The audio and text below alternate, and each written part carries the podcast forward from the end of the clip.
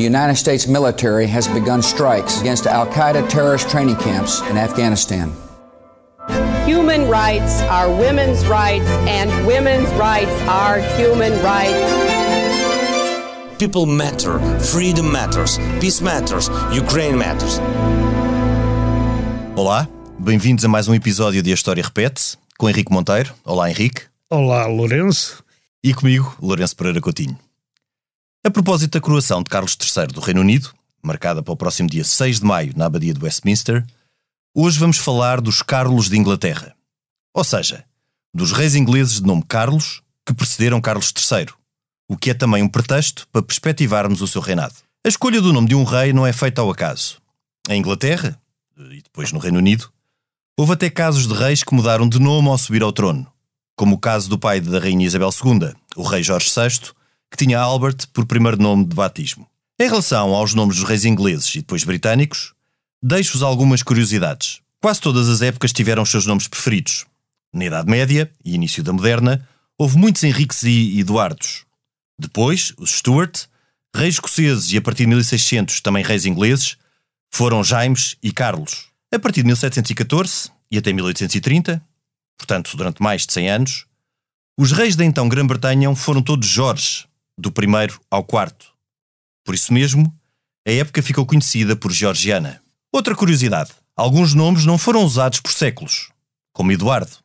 Eduardo VII é do início do século XX e Eduardo VI, filho de Henrique VIII, foi rei no século XVI. Por exemplo, durante estes quatro séculos, o nome Eduardo não foi usado. E também, o nome que hoje serve de título ao nosso programa, Carlos, não é usado desde o século XVII. Não se pode dizer que este nome tenha dado sorte aos dois reis ingleses que o usaram. Carlos I e Carlos II, por sinal pai e filho, pertenciam ambos à dinastia Stuart, dinastia real escocesa que, em 1600, por morte sem descendência de Isabel I, subiu ao trono inglês, o que configurou uma situação de aliança pessoal dos dois reinos, Escócia e Inglaterra. Ambos os Carlos tiveram de defrontar-se com uma crónica falta de dinheiro, com conflitos religiosos entre anglicanos, católicos e presbiterianos e, sobretudo, no caso de Carlos I, com o confronto com o Parlamento. Carlos I era um cultor do absolutismo de modelo continental, que defendia a origem divina da função régia e, como tal, um opositor do protagonismo do Parlamento. De 1629 a 1640, governou sem o Parlamento, voltando apenas a convocá-lo quando precisou de lançar mais impostos para fazer face a uma rebelião escocesa. Como não pôde então prescindir do Parlamento, aceitou assinar legislação que o impossibilitava de governar sem este. Mas Carlos I mudou de ideias logo que teve a oportunidade. O conflito com o Parlamento obrigou Carlos I a fugir para Nottingham. Por sua vez, o Parlamento declarou que o rei estava então em rebelião. Seguiu-se uma guerra civil entre realistas e parlamentares, sendo que numa fase inicial, estes não eram a favor da deposição do rei. Porém, a situação alterou-se com a ascensão de Cromwell, um puritano, à liderança dos militar dos parlamentares. Foi Cromwell quem estruturou um exército disciplinado e motivado que acabou por derrotar as forças realistas. No campo político, aqueles tempos conturbados enquadraram o aparecimento de um documento fundamental na história inglesa, o Acordo do Povo. Este defendeu a soberania popular e o direito de voto de todos os cidadãos honestos. Apesar de rejeitado tanto pelo Parlamento como por Cromwell, inspirou o que Locke teorizou em 1689, logo a seguir à deposição de James II, o último Stuart. Locke teorizou então que o direito a governar resultava de um contrato entre o rei e o povo, que, caso fosse quebrado, eh, tornaria legítima a revolta. Em 1649, o Parlamento condenou Carlos I à morte por traição. O seu sucessor, Carlos II, teve então de fugir para a França. Carlos II regressou à Inglaterra depois da morte de Cromwell e reinou entre 1660 e 1685. O seu reinado ficou marcado pela fundação da Royal Society em 1662, que deu um forte impulso ao desenvolvimento das ciências e onde pontificaram, entre outros, nomes como Newton e Locke. E também, uma, uma tragédia grande no, no seu reinado foi o grande incêndio de Londres de 1666. Carlos II foi também conhecido, pelo menos para nós portugueses, por ter sido o marido de Catarina de Bragança, a única portuguesa que foi rainha de Inglaterra. O casal não teve filhos, o que fez o trono passar para Jaime II, o último Stuart, destronado em 1688 por ser católico e absolutista. definitivamente, os dois, os dois reis Carlos de Inglaterra não foram particularmente afortunados. Com estes exemplos históricos, é curioso que a Rainha Isabel II tenha escolhido o nome de Carlos para o seu herdeiro. Será então que Carlos III vai quebrar a mala pata dos seus antecessores? Este podcast tem o patrocínio de Germano de Souza, o Laboratório de Portugal. Henrique, o que é que te parece? Olá, é, quer dizer, parece-me que vai ter mesmo que quebrar, porque a mala pata dos uh, antecessores uh, baseou-se fundamentalmente em questões de concepção do Estado, portanto, do, no sentido de ser ou não ser uma monarquia abs absolutista com, com o vértice no rei e o rei a mandar em tudo, não precisando mesmo do Parlamento, como o Carlos I teorizou, quer dizer, defendeu e levou à prática, e também com guerras religiosas, não é? Com guerras religiosas porque os Stuart eram, por tradição, católicos numa eh, Inglaterra reis de uma Inglaterra que, além de ser anglicana, depois também tinha muitos, eh, como na Escócia havia muitos presbiterianos e na, na, na, Inglaterra havia, sobretudo, anglicanos, que houve vários tratados entre os anglicanos, mais anglicanos. Aliás, isso é curioso, como parentes, porque são aqueles que dão, que querem que a Igreja Anglicana tenha mais poder, eh, chamam-lhe Tories, que ainda hoje se chama o Partido Conservador, Exato. e aos outros chamava-se Whigs, que ainda hoje se chama o Partido Liberal, eh, e que foi durante anos, que até aparecer o Labour no final do século XIX, era à esquerda de, do Parlamento Sim, inglês. Eram os que se iam alternando. Eram os que se iam alternando. E, e, e, portanto, eu penso que o Carlos III não vai ter problemas religiosos, porque, quer dizer, já não faz sentido, não, hoje, eh, não vai ter muitos problemas em lançar impostos sem autorização do Parlamento, porque isso hoje não faz sentido, e não vai ter aquilo que teve o, o, o, o Carlos, que foi o, o, primeiro, que foi o Parlamento longo que era Exato. O, o, Parlamento, que se chamou mesmo o Parlamento Longo, porque durou 20 anos, porque aquilo foi feito numa base em que o Parlamento só podia dissolver-se se todos os membros do Parlamento estivessem de acordo. Claro que eles não estavam de acordo claro, e nunca se dissolveram, tiveram que ser dissolvidos. Eh, e, portanto, isto são questões que eram próprias de uma época em que estávamos a transitar da ideia. Um, um, pessoalista, centrada numa figura do poder, de um rei absoluto, para uma época de, de luzes, de, de, de, de equilíbrio de, poderes, como foi o final do século XVII, não é? Que depois que se desenvolve no século XVIII, é, uma, é, é, é, é um tempo também de muitas guerras religiosas, porque não nos esqueçamos que não, não tinha passado assim tanto tempo sobre o anglicanismo de Henrique de, eh, estou a dizer de, bem, Henrique de Henrique VIII, estou a dizer bem, sobre o anglicanismo imposto por Henrique VIII e, e, nem tanto tempo sobre o luteranismo e todas as ramificações do luteranismo, de que vem também o presbiterianismo e todas as igrejas que hoje nós chamamos protestantes, assim, eh, e nessa altura na, nas ilhas, no, no Reino Unido ou na Grã-Bretanha, havia uma, uma luta feroz entre eles, tanto que, como tu disseste, é Cromwell, que é um puritano, um, puritano absoluto, e que é, quase, é um ditador de outra, de, de outra, de outra facção, digamos, é, que organiza as forças do Parlamento contra o rei. E organiza, inclusivamente, é a primeira vez que um Parlamento, e digamos um Estado, tem um exército. Porque na verdade aquilo era o exército do Parlamento. O Parlamento, quando, costumava ser o exército do rei. O exército do rei, pois a diferença está aí. E o exército do Parlamento aqui ganhou o exército do rei. E foi por isso que o desgraçado do, do primeiro Carlos deu a cabeça ao Machado. Acabou sem cabeça. deu a cabeça ao Machado. Quer dizer, 100 anos antes quase do, do Luís XVI. Do conhecido Luís XVI, que foi guilhotinado. Mas eu recorri até mais, quando falamos da, da Inglaterra, que é interessante esta relação uh, do rei com o Parlamento, uh, e ao tempo medieval do João Sem Terra, ao século XIII, uhum. e à Magna Carta portanto, da oposição dos varões, uh, que o rei governasse sozinho sem, a sua, Isso é o que sem o seu na suporte. Inglaterra impede.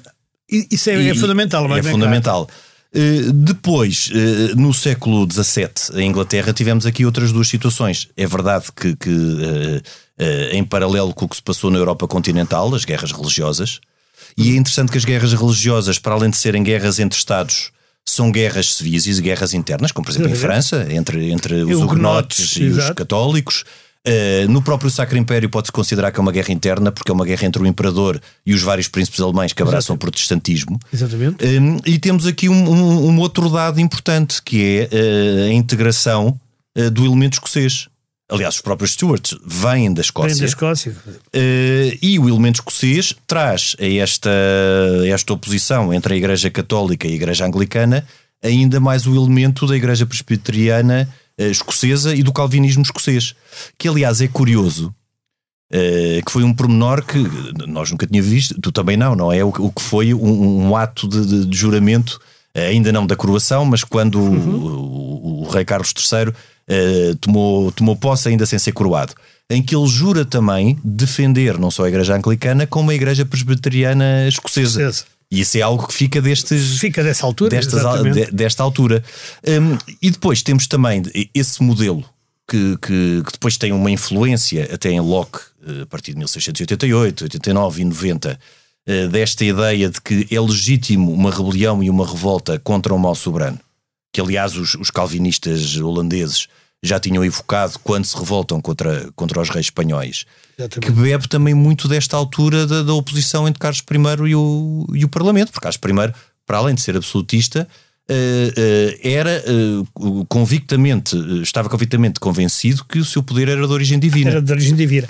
Isso, aliás, é, é, é, interessante, voltando à Magna Carta, porque a Magna Carta tem dois efeitos que as pessoas muitas vezes não, não, não notam. Uma é a não existência de feudalismo total na, no, nas ilhas. Como, como, o feudalismo como existiu em França, Exato. ou na Alemanha, ou na Espanha, mesmo um pouco em Portugal, onde também existiu pouco. Mas ali nunca houve. Porquê é que não houve? Porque os barões, ou seja, os landlords, os senhores da terra, é? nunca permitem que o rei nunca se sentem como vassalos do rei, sentem-se como súbditos, mas nunca como vassalos. E têm logo na Magna Carta a questão da propriedade, que cá não se punha. Não é? Exato. A questão da propriedade é que leva à democracia, porque a Magna, a Magna Carta é um dos fundamentos da democracia moderna, que são os direitos das, das pessoas, não é? E um dos direitos mais sagrados da Magna Carta é o direito à propriedade, curiosamente. E é isso que impede o poder absoluto do rei. E é isso que leva depois, quando Carlos I chega com aquelas ideias que no fundo são ideias também que são católicas, que têm muito a ver com países católicos, rei é, é, é uma... É, é muito o modelo francês. É um Aliás, francês. Carlos Aliás, I é casado com uma francesa. Certo, e tinha um mulher. acordo secreto com o Luís XIII, eh, e depois o filho também teve um secreto com o Luís XIV, e vendeu-lhe, vendeu-lhe, isto hoje em dia é, é estranho, mas vendeu-lhe Dunkerque que é no Exato. norte da França, porque aquilo era inglês na altura, aquela parte de Dunkerque. Aliás, porque eles eram primos muito próximos, não é? O Carlos II era filho de uma, de uma princesa francesa, Henriqueta. Henriqueta, Henriqueta exatamente.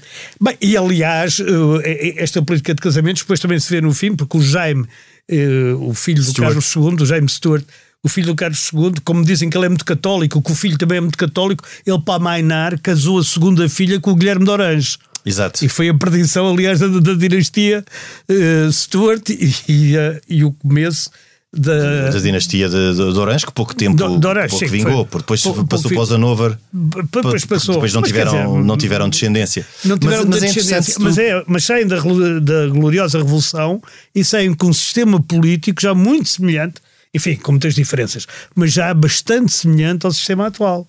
Sim, mas não sendo uh, este sistema que sai da Revolução de 1688 1.0, porque existiu exatamente estes antecedentes, não só da Magna Carta, claro. como também uh, esta, esta, esta questão na altura do Carlos I com o Parlamento, uh, em que se evoca também pela primeira vez, evoca de uma forma teorizando em termos políticos de, de uma soberania popular.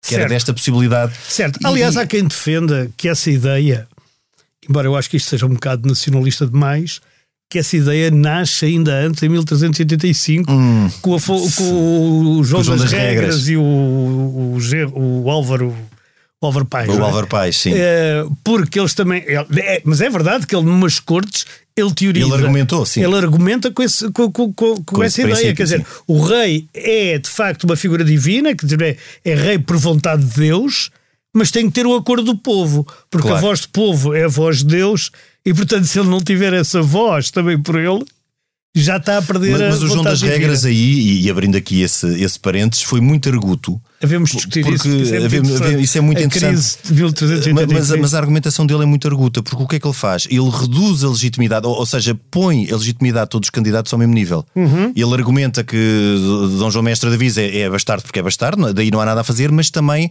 diz que os outros são ilegítimos por motivos diferentes, ou seja, nivelando-os todos pelo mesmo grau de legitimidade, era legítimo que, Era o, povo legítimo que o povo se escolhesse um deles. Não é bem a Eh, mesma coisa. Não é bem. Não é como, bem... dizem os, como dizem os espanhóis, não és lo mismo, peras igual. Espera, é, mas, mas tem aqui uma nuance muito importante que é não há um que tem um direito divino, não há um que foi escolhido por Deus e os outros não. Ele ao nivelá-los todos permite que Sim, haja permite esta que seja o, o- povo a desempatar. o povo a digamos. desempatar. Mas, Mas, aqui- ainda, só, só antes de voltarmos ao- ao- à questão dos Carlos, e aqui pegando numa, numa ideia da Magna Carta e do feudalismo em Inglaterra, eh, também há aqui um outro aspecto curioso: é que o- o- a dinastia inglesa dos Plantagenetas vem na sequência depois da Normanda, eh, que é com Guilherme o Conquistador, que é Duque da Normandia. Portanto, ele estava habituado ao feudalismo continental e ao, e ao feudalismo no espaço francês, e ao chegar com os seus barões, são os próprios barões que resistem à estruturação de um feudalismo do tipo francês, do, do, do- do sítio onde. E depois, a Magna Carta é um exemplo claro disso, não é? E, portanto, há uma partilha de poder desde aí entre rei e lordes. Que Certo. depois evolui para esta partilha Não, em que o elemento popular. E, era- e é isso que as pessoas muitas vezes não, não, não, não percebem: é que quem impede o absolutismo não é o povo. Mas são justamente os barões. Ou seja, Exato. os grandes senhores é que impedem o absolutismo. Impedem porque não, não querem estar sujeitos a um que eles acham que é um primos inter pares, mas não um suzerano absoluto deles Claro. todos. É Claro. evidente o próprio Montesquieu, que falámos aqui no Sim. outro dia, era um, era um aristocrata que dizia exatamente a mesma coisa. Tinha que haver uma partilha de poder e não uma. Exatamente. E não uma... e, e- e fez a separação de poderes. Mas agora, nos, eh, nos Carlos, o, o- o primeiro Carlos, quer dizer, a gente eh, se ler a história dele, começa por achar que o, que o Parlamento tem toda a razão e que ele não pode agir assim, sobretudo num, num, num reino como o reino inglês, em que, em que nunca houve aquele absolutismo, nem a ideia que o rei era, estava acima todos. Aliás, mesmo quando é imposto o anglicanismo pelo Henrique VIII. Sim, foi o Carlos Trabalhos. foi o Carlos dos Trabalhos, o Thomas, o, o Thomas More, que, era, que foi conhecido o valido dele, ao primeiro-ministro, ou o que quiseres, re- resistiu até ao fim, também até à morte, Sim. até ser executado, não é? Resistiu sempre a defender o catolicismo, é aliás o santo padroeiro dos políticos, para o caso dos políticos não saberem, e, e, e- quer dizer, e nunca foi. Eu não uma- sabia que os políticos tinham santo. tem, alguns só, não Alguns. é? Outros não conseguem, isso é, isso é como tudo. Mas, eu, mas voltando à coisa, o, o- os ingleses, o povo o- e os barões e o- ingleses nunca aceitaram muito um rei que não fosse uma espécie de primos interpares, coisa que era, aliás, muito comum noutras origens que há do povo inglês, como os anglo-saxões e, e- e toda aquela parte norte, não é? Mas sempre na- eh, em questões essenciais, como o lançamento de impostos e a guerra, como também acontecia, eh, não só o Parlamento, mas mesmo nas outras monarquias absolutas do tipo continental, como Uhum. a própria monarquia francesa, o Parlamento, em questões fiscais, em questões de lançamento de novos impostos, tinha uma palavra a dizer, como nas nossas cortes. As nossas cortes muitas Uhum. Sim. vezes eram convocadas quando era preciso lançar um imposto extraordinário. Mesmo eh, em, em- em momentos do, do que se chama o auge do absolutismo, eh, esta função existia. Até, por exemplo, no caso francês, os parlamentos continuaram durante o tempo do absolutismo. Em- no caso português, como sabes, as cortes deixaram de ser convocadas. A última foi para em 1689, olha, foi do ano eh, contemporânea da, da, gloriosa Revolução Inglesa. E depois só por Dom Miguel, que também falámos cá na semana passada, voltaram a ser convocadas em. em- Porque ele só apoiou o Parlamento e queria convocar cortes. quer dizer, Se cortes à- à- à moda à- tradicional. À moda do Miguel. Na, na Inglaterra, o Carlos I, a primeira coisa que faz é abolir mesmo o Parlamento, que é que era uma coisa que, Sim, que sim, não sim. tinha. Quer dizer, por isso é que eu estava a dizer, na história dele, a gente primeiro começa a ter uma certa simpatia pelo Parlamento e a achar que o Parlamento tinha toda a razão. Sim, a priori e que parece que é rei, o- E que o rei era, era um, um idiota que não. eh, quer dizer, que, não, que não, não, percebia bem onde é que estava, que, não, que não, parecia que não conhecia a história uh, de Inglaterra e a história passada e tal. Mas depois o Cromwell, que se torna líder dos parlamentaristas, vai tomando umas cores tão ditatoriais e tão uh, puritanas, tão, tão radicais, Sim. tão intolerantes, tão intolerantes, que quando chega à decapitação do Carlos I, a gente chega a ter quase pena que o Carlos I fosse tratado daquela maneira. Daquela maneira, exatamente. É, o que é, e, depois, e, com o horror de muitos parlamentares. Mas, o que, que... Com o horror de muitos dos tais histórias, não é? Mas o que é curioso é que os próprios ingleses, digamos, enfim, os, os lords e, e mesmo o povo, têm essa noção. Porque Exato. pouco depois cai o Cromwell e eles mandam vir o Carlos II, que está exilado. Há, há ali uma altura que, aí também depois da queda do Cromwell, há, uma, há um tempo muito interessante que são dois anos. Quando o Cromwell morre, ele nunca aceita a coroa. Não, e mas, é o Lord mas, é o filho, mas é o filho que lhe Mas o filho não tem essa legitimidade de rei, portanto pois já não, não, tem essa legitimidade nem divina, é não, nem de escolha. É que não, dura, é que não vinga. Não vinga e depois ainda vai para lá um terceiro que agora não. Sim, não que, não, que não, nome, deixou, que não, não passou deixou, a história. Não passou lá está. não passou a história e depois mandam ver o Carlos II. E o Carlos, o Carlos II tinha essa legitimidade, é, de facto. Era filho do Carlos I, era filho do rei. E, e o Carlos II é, é, é, recebido em êxtase, com toda a gente a aplaudi-lo. Ele, aliás, depois faz uma série de concessões ao, ao, ao Parlamento. Eh, na verdade. E aí cumprias, não foi como o Carlos I que depois cumpri, não as cumpriu? Cumpriu-as, ou pelo menos cumpriu-as praticamente forma. todas. E o Carlos II já é apanhado numa outra, numa outra questão, que é a questão do catolicismo. O, o, o, que o Carlos II era católico, aliás, como o pai, não é? E, e, e o Carlos II ainda quer ainda quer equilibrar, lá está, quando casa a filha com o Guilherme de Orange e... E, e o Jaime II, o irmão dele, sobretudo, era, era, era o que pôs o, o catolicismo II, de uma forma mais evidente. O Jaime II era totalmente... E depois, há, e depois há boatos atrás de boatos que é uma conspiração papista para, ma para matar o Carlos II, organizada pelo Jaime e por outros, por outros católicos, e há uma autêntica histeria, entre aspas, anticatólica na, na, na, na Inglaterra, o que leva a, a, a, que, a que Jaime ainda suceda ao Carlos II, mas Jaime já não consegue nunca ter, enfim, ter as rédeas do poder. Já, Sim, nem já conseguiu passar para, para, o seu filho, o, pois, o Old Pretender, que depois pelo, é, continua a ser pretendente ao trono. Exatamente, e consegue, o, e o povo consegue que passe para a filha, que sendo casado com o, o Guilherme de Orange. Está tudo da, da, da, Holanda, das províncias. Exatamente, das províncias unidas, unidas. holandesas. E, sejam eles, porque é ele também, a tomar o poder, ou, ou melhor, a ser coroados reis e, e, continuar, não uma dinastia muito grande, como tu disseste. Porque eles, Sim, eles acabam em 1714, porque vem os Hanover. Veio os Hanover. E, e, o próprio, e o próprio Guilherme de Orange era calvinista, portanto nem era anglicano de origem. Não, nunca foi. É, por isso também tem esse problema. Mas há aqui um, mas essas ponto co essencial. Essas coisas é bom também não esquecer, agora, só por brincadeira, o Henrique de Aragão, que quando soube que tinha o o trono, que era protestante, aliás, e que quando soube que tinha o trono de França, não é? Mas tinha que ser católico, se ah, converteu com a célebre frase Paris vale bem vale uma bem missa. Missa. O foi o primeiro Bourbon. O primeiro Bourbon, que é o Henrique IV de, de Aragão. Navarra, Navarra. Navarra, não é? Navarra. Eu disse Aragão e é Navarra. E é Navarra. é lá perto. é ao lado, quer dizer. É ao lado. Henrique, mas há aqui uma questão muito importante. Eu, eu não sou de Navarra, de qualquer forma. há, aqui, há aqui uma questão muito importante que é a questão de uma união pessoal com a Escócia porque a, a, tradição escocesa era uma tradição mais próxima do modelo continental. Portanto, esta, esta ideia de parlamento, que era cara aos ingleses, não era aos escoceses. E, de facto, nós pensamos sempre em Carlos I, ou em Jaime, do Jaime I, porque os Stuart também são muito poucos. Eh, são só James e Carlos. Jaime é. I, Jaime, Carlos I, Carlos, Carlos II e Jaime II. II. Eh, há uma tradição em pensar, em, ou pensamos nele como reis de Inglaterra, mas eles, sobretudo, são reis da Escócia de origem, a origem deles é Sim, é como reis da Escócia. Deles é Escócia. Uh, por isso, uh, até a sua própria tradição religiosa, de uma igreja escocesa uh, que era diferente da anglicana, como depois uma tradição política dos reis da Escócia, que é diferente da, da inglesa, leva a perceber porque é que um Carlos I tem uma grande dificuldade em, em, em relacionar-se com o Parlamento. E Bem, em mas... como há ali, porque as regras escocesas e inglesas eram diferentes. era uma união pessoal, não eram, não eram países exatamente, ou seja, o Parlamento é um Parlamento inglês. Não é um parlamento do. Não, não existia nem sequer Grã-Bretanha, nem Reino Unido, nem nada não, que ele, se Aliás, ele nasce na Escócia. O Carlos I nasce em plena Escócia. Exato.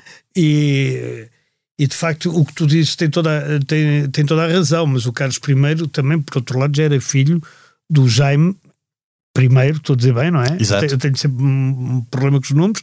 Era filho do Jaime I, que já tinha sido rei da Escócia, da Inglaterra e do país de Gales.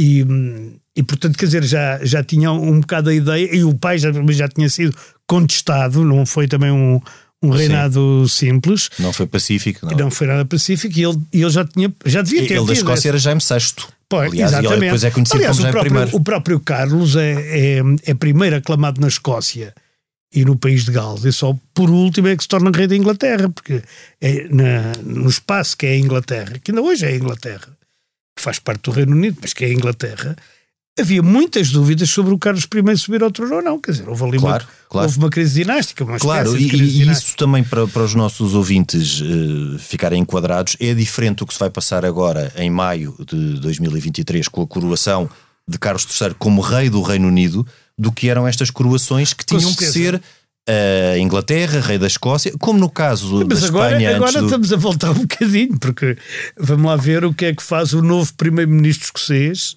não é? Exato, É, exato. Isto, é- Porque olha, a Nicola história- Sturgeon era muito independentista e o Partido Nacionalista Escocês é muito independentista e eles já várias vezes ameaçaram com a República, como aliás se vê na Catalunha. Exato. Eh, eh, e, e, portanto, quer dizer, é o Carlos... Daí a preocupação que ele teve logo como primeiro ato do seu Exatamente. reinado de ir, de ir à, à Escócia e à Irlanda. à Escócia e à Irlanda, ela, aliás, como príncipe De Gales. de Gales, eh, também tem essa preocupação em relação a Gales, que é, outro, que é outros problemas, que, que enfim, que prazo Sim, que será- se pode- será menor, mas porque a Escócia é, é bastante maior e, e tem mais, mais influente. E mais influente.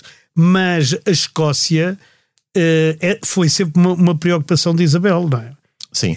O castelo, o castelo onde ela passava as férias, aquelas coisas todas, que ela dizia que era a maravilha, o paraíso e tudo, era tudo na Escócia. É. Mas aí também por uma questão afetiva, porque a mãe dela era escocesa, a rainha mãe é escocesa. Sim, a Rainha Mãe era escocesa, em todos os sentidos da palavra. Não, no gin não era tanto, devia beber mais whisky e menos gin, mas ela Ser bebia mais patriota gin. nesse Era mais aspecto. patriota, bebia mais gin, menos whisky.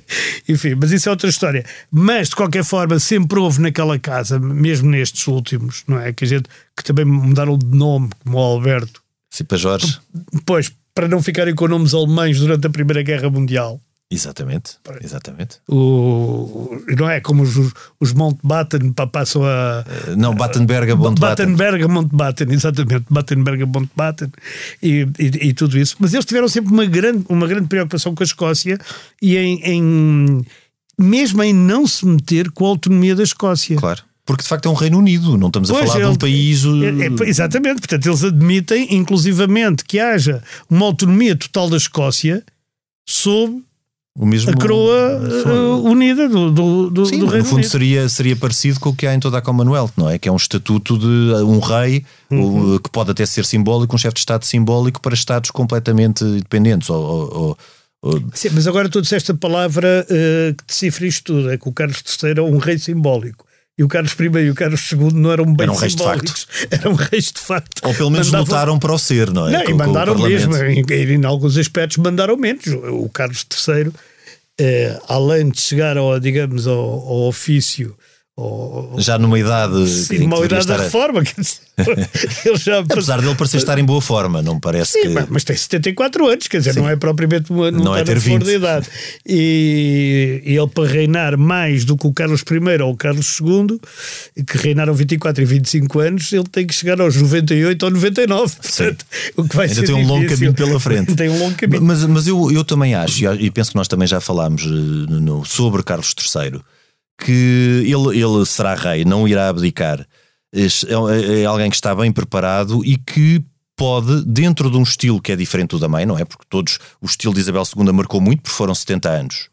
Eh, e muitas vezes as referências que temos é do estilo de atuação dela, mas eh, é tão lata o- os poderes do- do- do- do- dos reis do Reino Unido, que obviamente num, num- sistema parlamentar são sobretudo simbólicos, mas há uma, há uma latitude ainda que ele pode explorar para eh, ter um estilo de atuação próprio e diferente do da mãe. Por exemplo, eh, eh, eh, alguns comentários que ele chegou a fazer, inclusive é sobre a primeira-ministra inglesa eh, da altura, Isabel II jamais faria. eh, porque era, era mais E discreta, mesmo mais recatada. temas que são políticos, como por Mesmo em exemplo o aquecimento global, a, a questão, a questão da, da ecologia, toda a questão da ecologia, Sim, ela é sim, bastante virado para esse tipo Mas de essa ideia de que o rei, o rei do Reino Unido não tem que ter opiniões re- absolutamente sobre nada não é inteiramente verdade. Porque, por exemplo, Eduardo VII, Sim, no seu sim. tempo, foi um ator de política internacional. E a Constituição não mudou, mudou a prática política, como é óbvio, mas, mas o- o- os seus poderes, em termos formais, não mudaram da altura para hoje. Portanto, é natural que Carlos III tenha um estilo de atuação diferente do da mãe, mesmo porque ele não tem muito agora tempo. utilizaste uma palavra que também convém explicar. É que a gente passa a vida a dizer, toda a gente, que na Inglaterra não há, no Reino Unido não há Constituição. E na verdade existe. Existe um conjunto de leis Não fundamentais. está é compilada, porque se Exato. eles compilassem todas as leis que eles acham que são constitucionais, eles tinham uma Sim, sim, sim, Constituição. E, e eles estudam, aliás, os Sim, herdeiros. sim, sim, sim. O, Há- o Carlos há direito III, constitucional inglês. O Carlos III deve ter estudado aquilo desde miúdo, como aliás a mãe, vê-se Claro. naquela série Crown, em que ela está a estudar sempre a Constituição, enquanto a irmã Claro. se diverte. E, bem, e aqui também parece que os irmãos se divertiram Bom, Henrique, mas isso é um ponto muito importante, de facto, porque é muito diferente a não existência de uma Constituição de não existência de leis constitucionais. Todos Pois, estes exatamente. atos parlamentares, por exemplo, até fundamentais, são leis de, de- de constitucionais, não é? São, e, e outras leis não escritas que eles consideram O costume, não é? o que é, que é o costume, no fundo é a, a tradição e o costume que, que eles coisas. Mas voltando agora, já agora deixa-me dar-te uma, um- uma ideia que provavelmente muita gente não tem. É no âmbito destas guerras religiosas todas na Inglaterra que nasce uma organização que depois é muito falada no século XVIII e no século XIX e ainda hoje, no século XX e no século XXI, que é a maçonaria Sim. justamente para, para E na permitir- Escócia? e Na na Escócia. Escócia. justamente e também na, na Inglaterra foi Sim. a primeira a primeira loja unida de Mas o rito na escocês, não é? O rito mas o rito escocês. escocês é francês isso agora isso agora a gente teria de fazer um programa Um todo programa sobre, sobre porque, porque a maior parte do rito escocês foi feito em França não foi feito em Escócia nenhuma mas não interessa O- os ingleses que tiveram a primeira união de lojas maçónicas por, por assim dizer que eram quatro uh, ao princípio eh, o que é que eles pretendiam? Pretendiam ter um espaço comum onde pudessem conviver pessoas de religiões diferentes e de, de opiniões diferentes. E é por isso que eles, logo na Constituição que faz um padre, que é o Anderson, as Constituições maçónicas, eles põem logo que não se discute política nem religião. Porquê? Porque eram os grandes temas fraturantes, Fraturantes, claro. da altura. Isto é 1723. Sim, é do tempo dos Jorge. 23.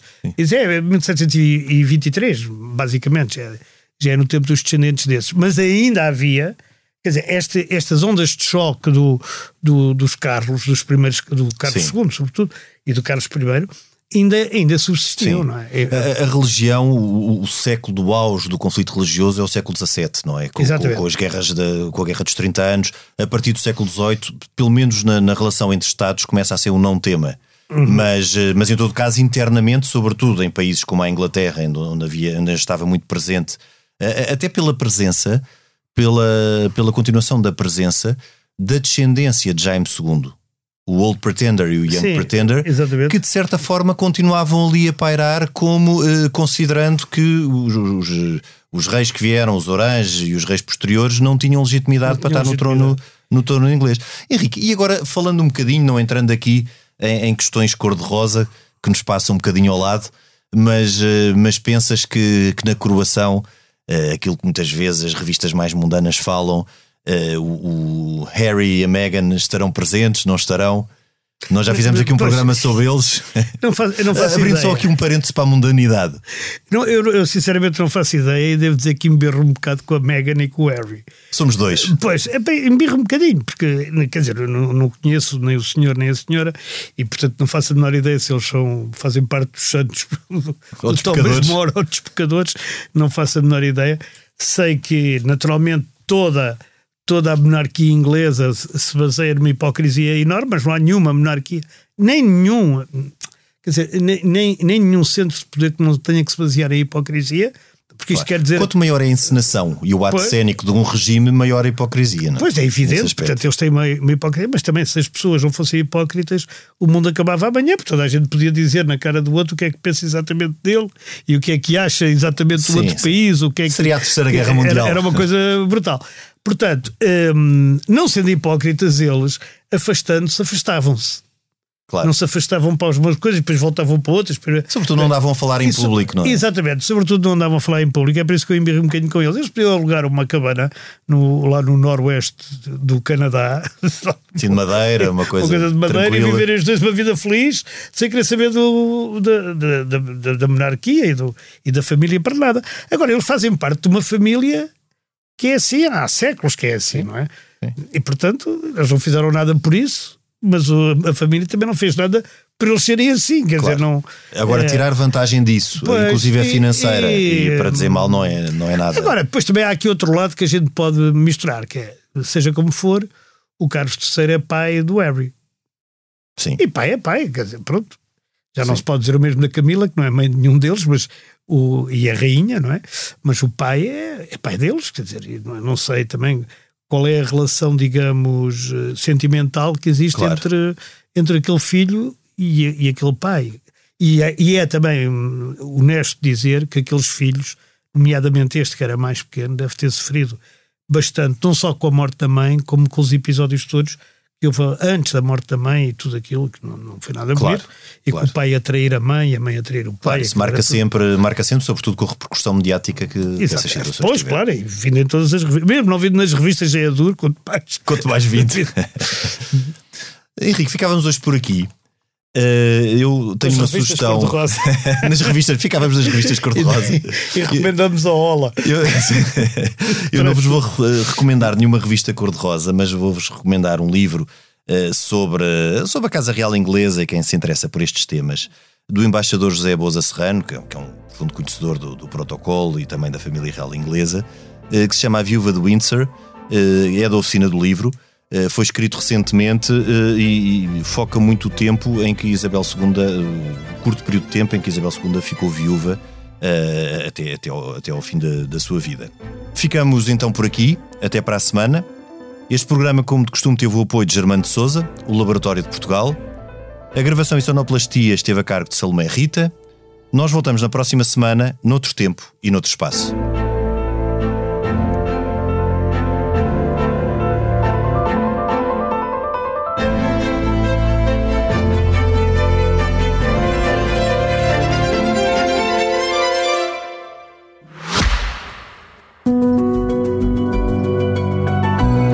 Podcast tem o patrocínio de Germano de Souza, o Laboratório de Portugal.